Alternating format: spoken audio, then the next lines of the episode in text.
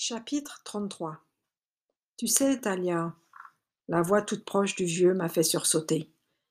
J'ai ouvert les yeux, surprise d'avoir réussi à dormir. Vers l'est, l'horizon était déjà plus clair. Il y a une chose que dont je dois te parler. Il puait la cachaça et butait sur les mots. Une chose que j'ai jamais avouée à personne, jamais. Même ta grand-mère n'a jamais tout su. Mais tu as quinze ans maintenant, non? C'était hier, c'est ça? Alors, c'est peut-être le moment. Je me suis redressée. Je n'en revenais pas qu'il se souvienne de mon anniversaire, surtout dans de pareilles circonstances. Tu ne t'es jamais demandé pourquoi? Il parlait si bas que j'avais du mal à entendre par-dessus le charivari des grenouilles. Pourquoi je fais ce boulot de minable À baratiner tous ces gens, hein? Qu'est-ce que j'en sais, moi, de ce qui va leur arriver demain ou plus tard? Rien, j'y connais rien. C'est leur faute aussi. Ils sont assez cons pour me faire pour me croire.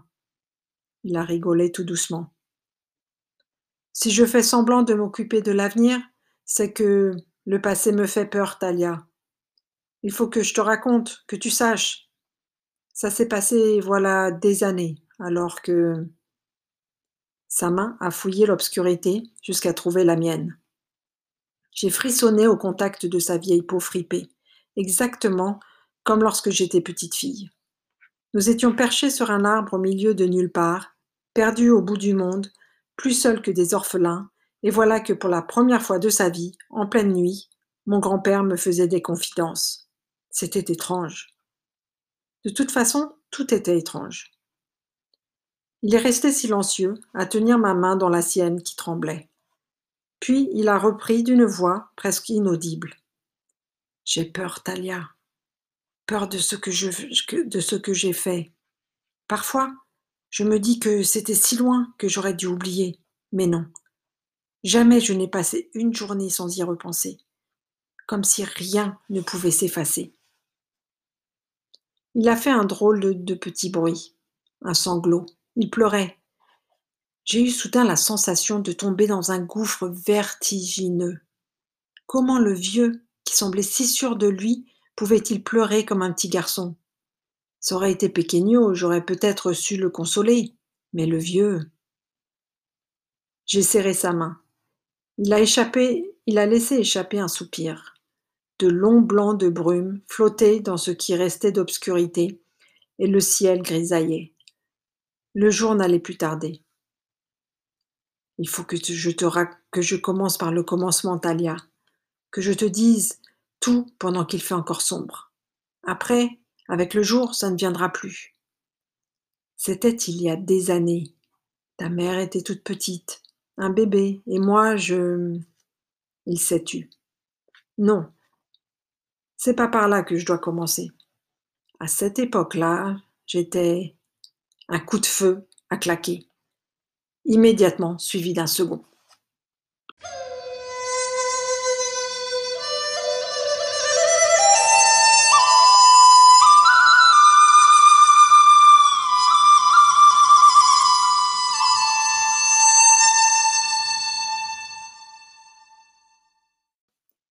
Chapitre 34 J'ai poussé un hurlement tandis qu'Augusto bondissait, son fusil fumant à la main. La brume a étouffé l'écho de son arme, comme s'il avait tiré dans du coton. Là a-t-il braillé.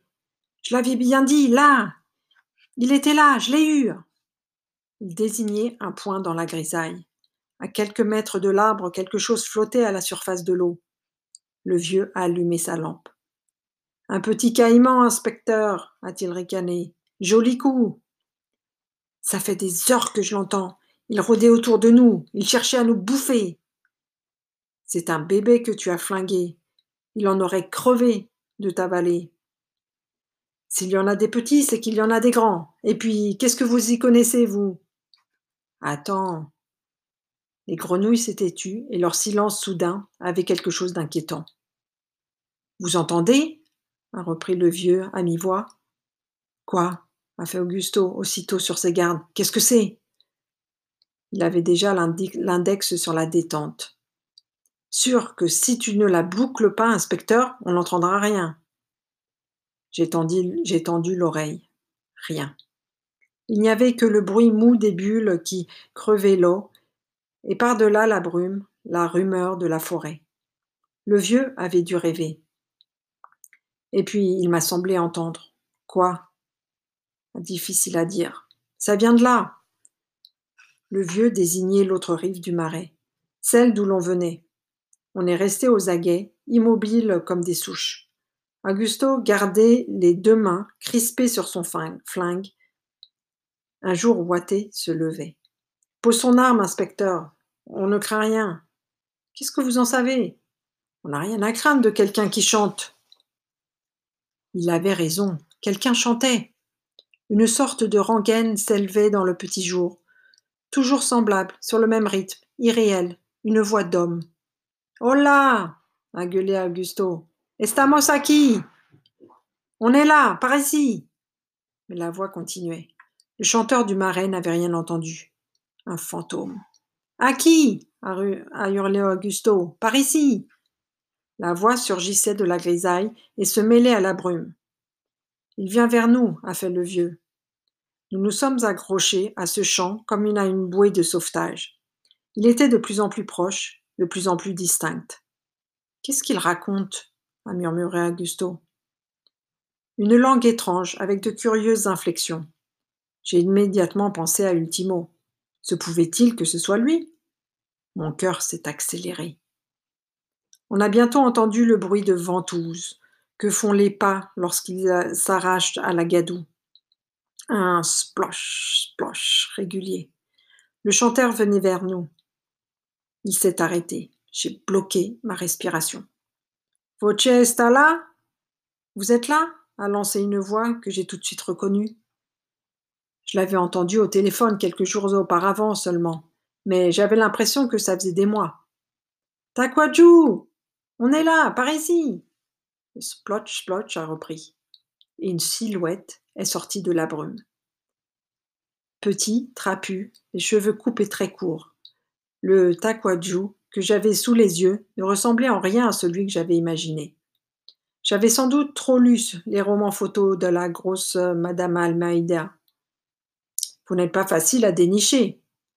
Il nous a regardés l'un après l'autre, et ses yeux se sont finalement posés sur le petit caïman qui flottait près de l'arbre, le ventre en l'air. Avec celui-là, vous ne risquiez rien, vous savez. Augusto a rougi. Euh, il, a rôdé autour de nous toute la nuit et je. Takwaju a eu un drôle de sourire. Vous savez, Seigneur, les Aliwale sont ici chez eux. Les rôdeurs, c'est nous, pas eux. Augusto a baissé les yeux comme un gamin surpris à faire une bêtise. Le soleil a percé.